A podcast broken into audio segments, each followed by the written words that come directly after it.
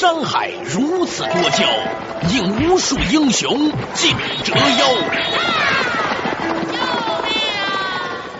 数风流人物，还看我是梁冬。大家好，我是吴伯凡。照妖镜照不出的财经真相，翻斗云到不了的财富天地，一切尽在两个男人孕育五年，梁东吴不凡帮你坐着打通经济生活任督二脉，东吴相对论。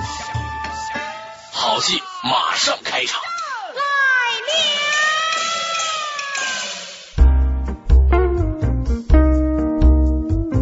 作者打通经济生活任督二脉，大家好，欢迎收听今天的东吴相对论，我是梁东，对面的依然是二十一世纪商业评论主编吴伯凡，伯凡你好，大家好。呃，因为我们这个节目播出之后呢，啊，听众层面呢比较广泛啊，其中有一个朋友呢发了一个邮件来，他说呢，他是一个正在选择职业的一个大学生啊，学的是一个没有什么太多专业的一个学科，那他呢想进入媒体界，当然了，最好的是进入互联网界了，进入什么谷歌啊、百度啊，但是呢。他说呢，啊，竞争比较激烈。另外呢，他也可以去电台。于是呢，他就问，呃，两位老师，咱们不才了，年纪稍长几岁，怎么看待进入电台这种行业？我一听电台，我们现在还做着电台，语带之中呢，有某种的这个西洋意味。就是你看文字也没有说出来，但是感觉就是说我这么大一个年轻人，是吧？啊，我应该投入一个朝阳的互联网行业呢，还是一个投入像这个成熟的电台行业呢？吴老师，你怎么看？西洋产业。但是我觉得我在这里寻找到朝阳的快乐。大家在做职业选择，往往都盯着这个朝阳产业。对对对，你要是投了一个夕阳产业里头，男怕入错行，女怕嫁错郎，是吧？对，大家都会那么想。那些夕阳产业呢，往往就没人去。对，但是呢，你要是有一点商业史的知识的话，很多的朝阳产业里头失败的企业，其实很多很多啊啊，伤亡率啊，可能要比夕阳产业内还要大，也有这种可能。稍微有一点年龄，超过二三十岁的人都知道，曾经在九九年到两千零一年的一段时间，是吧？呃，世界刮起了一个互联网 dot com 热，好多好多的网站呢。对，你现在还记得住几个？对，也就是三个：新浪、搜狐、网易加百度加腾讯啊，还有个盛大，没了。对对。作为一个朝阳行业来说，它其实它的竞争也会非常激烈。嗯，一不小心，比如你去了一个错误的网站公司，可能活得还不如在一个电台。对。面临就业创业的关键时刻时，我们该进入朝阳产业还是夕阳产业？选择夕阳产业的朝阳企业为什么要好过选择朝阳产业的夕阳企业？为什么电影技术发明后话剧没有消失，电视发明后电影产业也没有消亡？什么叫蜡烛经济？欢迎收听《东吴相对论》，本期话题：夕阳产业的明天。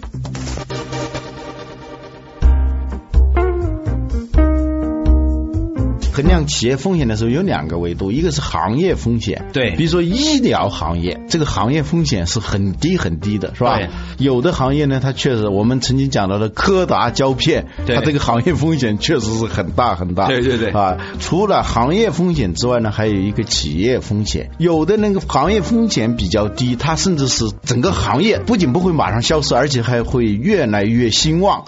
但是这个行业内的竞争激烈度强不强？对。如果这个竞争的激烈度强的话，那么企业的风险就很大。嗯，所以应该我们要寻找那种行业风险和企业风险相对都比较小的。有时候你就难以为自己进了一个朝阳产业，结果发现很快夕阳公司。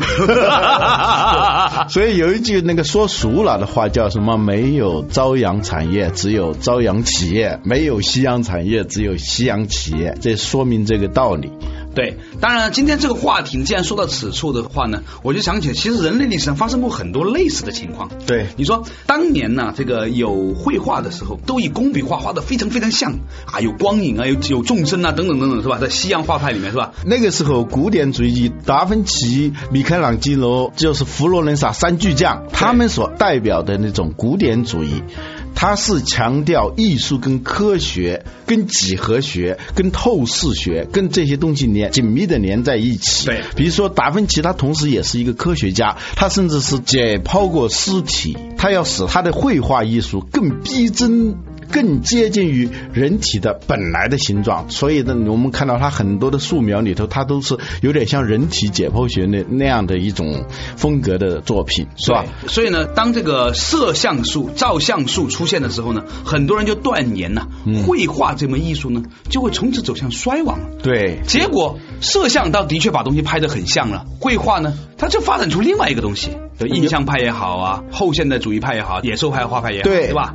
古典主义向现代主义转变的有一个契机，就是照相术的出现。对，照相术出现以后呢，蒙娜丽莎不用坐在那儿画了，是吧？对啊我就拍一个反转片哈，呃很逼真了。对这个时候一种很很直接的反应就是啊，绘画，尤其是这种西洋的这种油画，到了尽头了。嗯，其实呢，不是这样的。由于这种危，我们老说危机危机啊，是危险也是机会。实际上呢，在这个绘画领域就出现了同样的逻辑。照相术出现以后，逼着画家去去想，那我能不能做照相机不能做的事情？也就出现了路径的改变，就不去做机器做的事情。做人能做的事情，所以呢就出现什么印象主义。你再好的相机，你拍不出印象派的那种效果出来，对是吧？抽象主义、表现主义，恰恰是在那个照相术出现以后，造成了一次继文艺复兴之后绘画艺术的一次大繁荣。您说的这个道理呢，其实就是跟之前这个朋友问的问题是一致的，嗯是吧？好像看出来啊，因为有了电视机，因为有了互联网，令到电台呢似乎显得是一个更加成熟的一个行业了啊，更加资深的行业了。但是，但是呢，你反过来看，恰好是因为了有了这个。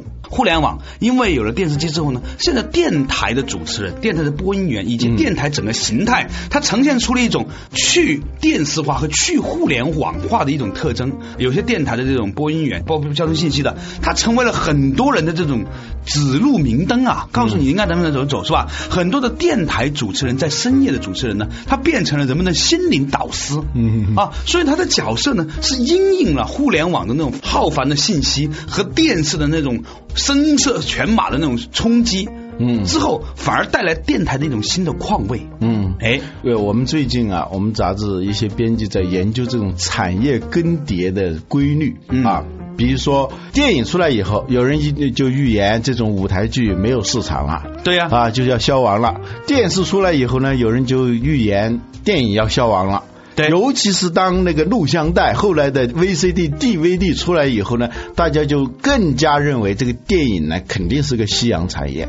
最近我看到一个数字啊，说在二零一零年以后，电影产业还会有一个不小的增长。其实这些年来，电影产业的增长已经我们已经看到了，在二零一零年以后还会有一个更大的一个增长。对，其实你看，每年嗯这些电影所造成的在文化界和娱乐界，包括人们生活的这种影响，嗯成为大家口碑化谈，其实是非常非常巨大的，甚至超越了没有电视。现在你很难有，你很少有电视剧造成的影响要超过一部比较好的贺岁片的影响。呃，比如说《非诚勿扰》，你可以记得去年的贺岁片是哪一部？要问你说去年最火的电视剧是哪一部，你可能还一时还想不起来，嗯你还得想一想。据说当年呢，有一个人呢曾经跟章子怡说，千万别碰电视。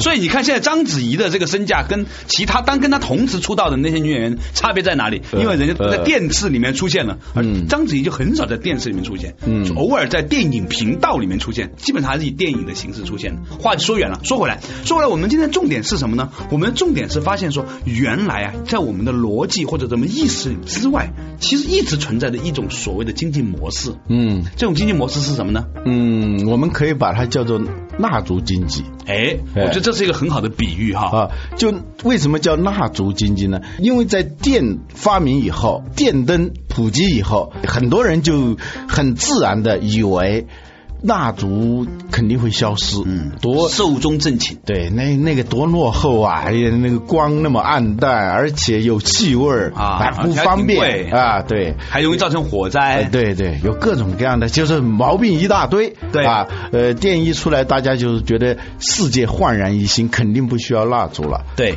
但实际的情况是，蜡烛并没有消失，而且呢，在西方，在欧美，蜡烛是一个很大的一个产业。你在超超市里头，你到美国的超市里头看，那个蜡烛各种各样的蜡烛在那个超市里头。我还见过有一些把那个花花的那个叶子啊、花瓣嗯跟那个蜡烛混在一起，那个蜡烛你可以一边烧呢，还看着那个花在摆，嗯那很漂亮。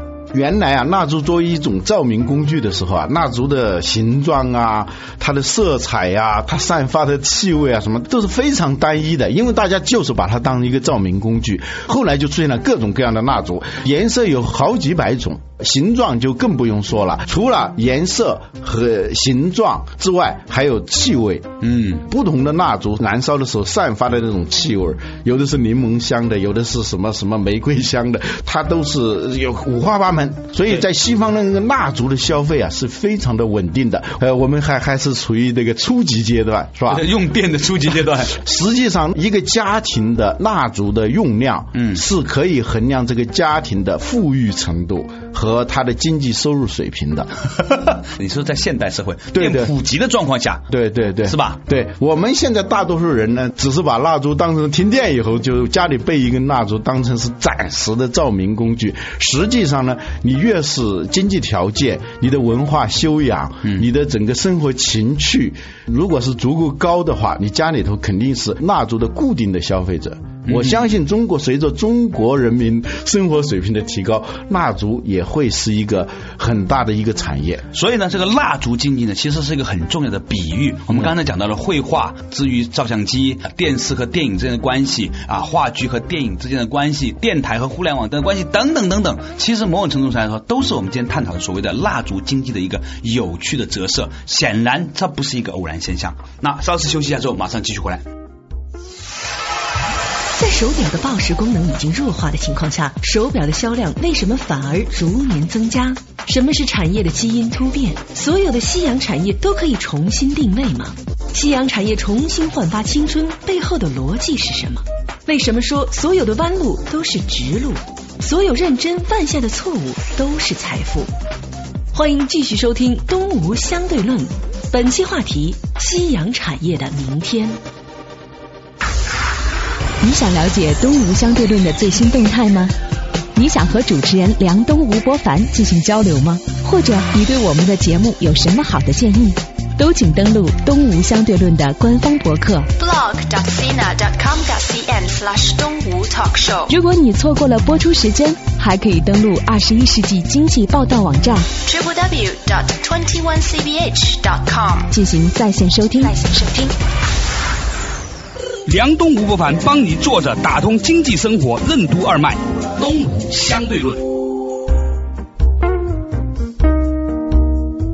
作者打通经济生活任督二脉依然回来的东吴相对论。不凡，刚才我们聊的一个话题啊，嗯就讲到这个蜡烛经济呢，它显然是一个很重要的比喻。嗯它不仅仅是蜡烛这个行业，它比喻了一种有趣的现象，嗯那就是有一些我们认为功能已经被另外一个新的产业或者产品取代的时候，嗯这个功能会畸变，就是所谓的道高一尺，魔高一丈，你知道呃吗？，它基因突变了。对比如说手表，哎，有了电子表，有了手机的时候，其实很多人认为没有必要有手表了嘛。对啊，如果从功能上说是没有手表的，你发现没有？现在手表的销量是越来越大，在中国。是吗？啊，因为每个人都有手机的时候，你没必要说按功能上来说，你没必要带一块手表。对但是手表的它的功用设计它的性能的定义发生改变了。它变成了一个身份的象征，对它变成了是和你整个衣服的一体，或者是某种信息传递的工具。你戴运动的表还是经典的手表，和你的这个气质之间的关联等等等等。它成了奢侈品。对，还有钢笔，哎，对，有了各种各样的那种一次性的那种笔以后，甚至我们根本不用笔了。现在，对啊但是你发现现在的钢笔也是那种高档的钢笔，那个销量也是越来越大。对。呃前两天我去我去参加一个活动，人家送了一支笔给我，呃那种吸墨水的，啊好像叫英雄还是什么的。啊，哇，我真的觉得爱不释手，你要拿在手上，你还吸点墨水是吧？对对写写字，我原来哎呀字写的那么难看，嗯 也很久没写过了。但是你仍然会把玩这一支笔，对不对？对对对，嗯，那个笔书写的那种感觉是完全其他的方式不可替代的。你打字啊，用这种一次性的笔写那种感觉是不一样的。对，所以呢，如果你有幸啊进入了电台台工作，或者有幸进入了类似于像蜡烛公司这样的工地方工作的时候呢，你内心其实应该充满了这个敬畏和喜悦，是吧？觉得说，嗯，其实呢，风水轮流转呢，总会赚到回来。只要这个行业最后呢，它发生那种变化，那再有新的创意，我觉得讲到这个地方的时候呢，讲到一个新的概念，叫做重新定位。有一天呢，我采访就产业基因由于气候的变化而发生了一种突变。对，那说起这个事情，再给大家举个例子啊，有个人叫胡因梦啊，前段时间呢，我采访他，我写一本书都采访他。胡因梦年轻的时候呢，是一个演员，聊的前妻某某任妻子啊，某任妻子。那后来呢，他呢也也去研究这个跟宗教啊、哲学啊有关的这样话题哈。他告诉我说，其实他很感谢当年曾经有过那样的一段传媒业或者在影视业里面的工作经历。我问他为什么，他说那些经历帮助他现在更好的去思考以及传播他现在所涉及的哲学的工作来说呢，是有很大的帮助的。我觉得这个事情是什么呢？就其实以前你跟我讲过，圣经里面有句话叫“凡走过的必留下痕迹”。嗯。你所经历的那个必能找到，呃对吧？那你走过的那个经历，比如说呃蜡烛行业或者呃电台行业，它以前有那样的一个历史，你那个时候看到它可能一个阶段就过去了，对再过十年、二十年之后，你再看到哦，原来曾经经历过的那一种产业结构或者那个产业路程，它其实在未来的一个时间里面是很有价值的。对你也不知道它意味着什么，就像我们个人经历一样的。所以呢，很多朋友呢都很担心，我现在这么年轻的时候做了一份这样这样的事情，嗯是不是在浪费生命？一切弯路都是直路。这句话讲的太好了，语出哪里啊？我自己的 啊、但是这句话说的太对了。呃这两天我有个非常深的感触啊，嗯我发现其实一个人呐、是绝没有半天的浪费的。嗯如果你细心体会的话，你发现你犯的每一个错误，甚至是其实都是如此的眷顾你，都只要那个少的。只要当时犯这个错误的时候，你是认真的。他一定会留下痕迹的，他一定会在你的看不见的那个账户里头留下存款的，在你不经意的时候，在某个时刻你会可以调用的。当然了，并不是所有的产业在新的产业气候来临的时候都能够啊免于一死啊重新做人是吧？啊都能金蝉脱壳是吧？它有些产业注定会消失的。我记得十年前啊有一个新闻啊是北京电报大楼发出了最后一封电报，那个时候我就在想，哦，这个产业真的可能就消失了。还有我看到报纸上有一则新闻，也是差不多十年以前了，全国印刷系统唯一的劳动模范啊失业。他是剪纸工，剪那个那个签字啊啊，剪字非常快，绝活。但是他失业了，因为电脑出现了。啊，所以呢，很多的产业它确实在新的技术来临的时候，它确实会消失，或者说某些工种会消失。但是你想想，如果我们家的客厅里面，我在想搞一个那种打字机，是一个个那种签字可以提起来的，可以打啪啪啪的，得多震撼！朋友来之后多有面子，那个脸得多大？呃，我这一下想起前几天啊，我碰到有个企业家，前不久他做了一件很浪漫的事情。啊，我能想到最浪漫的事 对情。对对对，他在外地出差的时候啊，啊突然想起来，哦，这是他们结婚二十周年。啊。他想给他老婆呢发个短信，发个短信，觉得天天都发短信的太没诗意了，对。打个电话也没有诗意。啊。这种事情打个电话一说啊，二十周年一说很熟了，反而一点氛围都没有。他就在想，他们恋爱的时候啊，他在南边上大学，他老婆在北北方啊。方上上大学，然后他们要暑假寒假要见面的时候，他们经常用一种什么样的通信工具啊？对，就是电报对。啊，几日啊到京啊那个是很省钱的啊 对对，几日到京，呃，什么北京南站就很简单的，他就一回忆起当时他们刚谈恋爱的时候，跟那个电报连在一起，这时候他就突发奇想，说能不能给他在结婚二十周年的时候发一封电报？他就跑到电信局去问，那电信局说我们现在没有这种业务，多少年前已经停掉了嘛，对不对？吧？停掉了。但是呢，那个电信局的人说，其实我们也可以给你做一封电报。技术上是可行的啊，对对，你把你要发的这个电文啊你拟一个，还要真的像像是电报，啊你不能啰里啰嗦像发短信似的。对对对对对 那个言简意赅，写的像力论透纸背写的像《论论语》一样的啊，微言大义，一字千金，是吧？你就把这个电文给我们，啊。我们就有给当地的电信局，啊。让他们制作一份很像电报的东西。电报的原样我们还是保留的啊。而且那个装电报的那个像信封的那些东西，我们都可以把它呃原样仿制。我们可还可以叫一个邮递员啊。去送过去，到在楼底下喊。在楼下叫。马淑芬电报，对对对对对真的是这样。当他的老婆啊听见这个谁谁谁电报，他一下惊呆了啊怎么回事？怎么会有电报？他一下来，果然是一封电报啊，写的这个。热泪盈眶，对啊真的是对，做了一件很浪漫的事情。真的想起来我觉得将来也可能是一个业务啊。对啊，他真的可以这样。你想想，我爸妈呃过生日的时候，嗯突然拍一个电报给他，是吧？你儿子嗯远方给你拍个电报，生日快乐，就像他年轻的时候为他的父母发的一个生日祝贺的一个电报一样。对对对那时候我父母也是在离我爷爷很远嘛，对不对？哎那这种感觉，你想对老人啊，对，多好。哎啊，对，我想起顾城的有一首诗啊，他啊写的那个叫《给我逝去的老祖母》，对。他去写他的祖母啊，一辈子啊就把一包玻璃纽扣啊留在身边，嗯。时不时会打开看一下，嗯。后来他祖母才告诉他，这是他初恋的时候男朋友送给他的玻璃纽扣，已经很原始的，现在都见不到的那种纽扣。啊。啊，顾城有有一句话，他用一生的时光相信这是世界上最美的东西。哎呀，老吴，一讲到文学的时候啊，冉冉发光啊！这不是开玩笑，啊就实际上这种产业，我们对它重新定义。嗯，有些产业它重新定义，它基因突变，实际上它是已经改变了原来的性能、价格这样一种一一种属性，嗯而是变成了另外一种意义，嗯甚至是体验的意义、怀旧的意义。情感的意义呃，情感的意义，这个东西呢，它是可以造成溢价的。嗯我们曾经讲到过情感定价，情感定价跟普通的性价比定价是完全不一样的。性价比的定价就是说，根据功能来定定成本。对对对，比如奢侈品，十万块钱一个包，有的人背着十万块钱一个包，他去菜市场买菜的时候，他也会一毛一毛跟人算的。嗯，因为什么？那个是性价比的定价逻辑，是吧？那个是情感定价的逻辑，是一种身份定价的逻辑。嗯所以呢，一旦是情感定价的时候呢，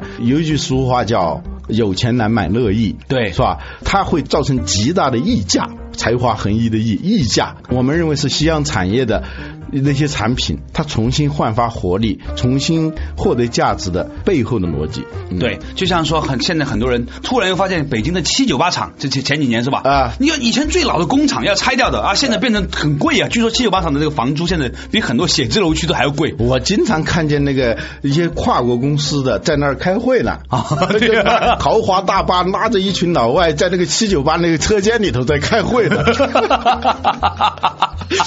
所以就是我们不要这么着急的呃去否定那一些即将消失的东西。嗯，所以呢，就是说这位朋友还是要扣题，我们不要人家说我们那个跑题跑的严重，扣题。这个年轻的朋友讲到到底应该去哪里？我现在认为啊，电台这种媒介将会焕发出一种我们所有人都想象不到的力量的光芒。就像那个电影这种产品、这种服务的基因开始改变的时候，它也会做相应的一些调整，这就跟进化有关系了。比如说人，过去呢，人的四肢啊，嗯，腿和手，它长度差不多，粗细也差不多的。嗯后来由于直立行走以后呢，这个手它就变短了，嗯，胳膊又变细了，嗯，因为环境发生改变以后呢，它也逐渐一代一代的通过这种基因的进化呢，就改变了它原有的形态。嗯比如说电影，现在为什么电影特别爱拍大片呢？啊，是因为大片才能更好的在一个更大的荧幕上头展现那种普通的家庭影院电脑不能够展示的那种音响效果、那种画面效果。嗯实际上他就把那一面呢给凸显出来了。今天节目时间快要结束之前呢，可以再次的提醒我们的朋友啊，当我们都能够重新的去界定那些看来似乎已经太资深的行业的时候，它的那种焕发出来的那种生命力和活力，让你觉得非常的震撼。由于产业气候的变迁，导致一些产业要消失。嗯同时呢，还有一些产业呢，它在这种新的气候下会发生基因突变，嗯它又获得了重生，所以我们不能够一概而论用那种非黑即白、非死即彼、非朝阳即夕阳的这样一种思维方式来看待产业的演进。为什么现在我们要关心这个话题呢？因为最近以来，很多的，比如说传统媒体。美国的第二大报业集团倒闭了，对很多报纸呢已经不再出纸版的了。对微软的这个鲍尔默说，十年之内非数字化的媒体注定会消失。这种危机感对于像我们这种从事传统媒体的人来说，这个危机感是很强的。对但是呢，仔细的想一下，实际上呢，还是那句话，没有夕阳产业，只有夕阳企业。如果你能善于在这种大趋势之下发现那些小趋势，在这种大小趋势之间发现某种缝隙，形成自己的产业定见，你就能够。找到一个别人没有意识到的一个利基市场也好，一个南海市场也好，你会发现你原来做的这些事情不仅没有浪费时间，而且成为你新一轮的生命周期的一个很重要的生长资源。嗯，还是那句话，山穷水复疑无路，柳暗花明又一村，这就是智慧和知识的最大区别。嗯，好，感谢大家收听今天的东吴相对论，我们下一期同一时间再见，谢谢老吴。嗯。欢迎收听《东吴相对论》，经济之声北京 FM 九十六点六，上海 FM 九十一点四，广州、深圳 FM 幺零六点六，中国之声北京 FM 幺零六点一，上海 FM 九十九点零，广州 FM 八十九点三，深圳 FM 九十五点八。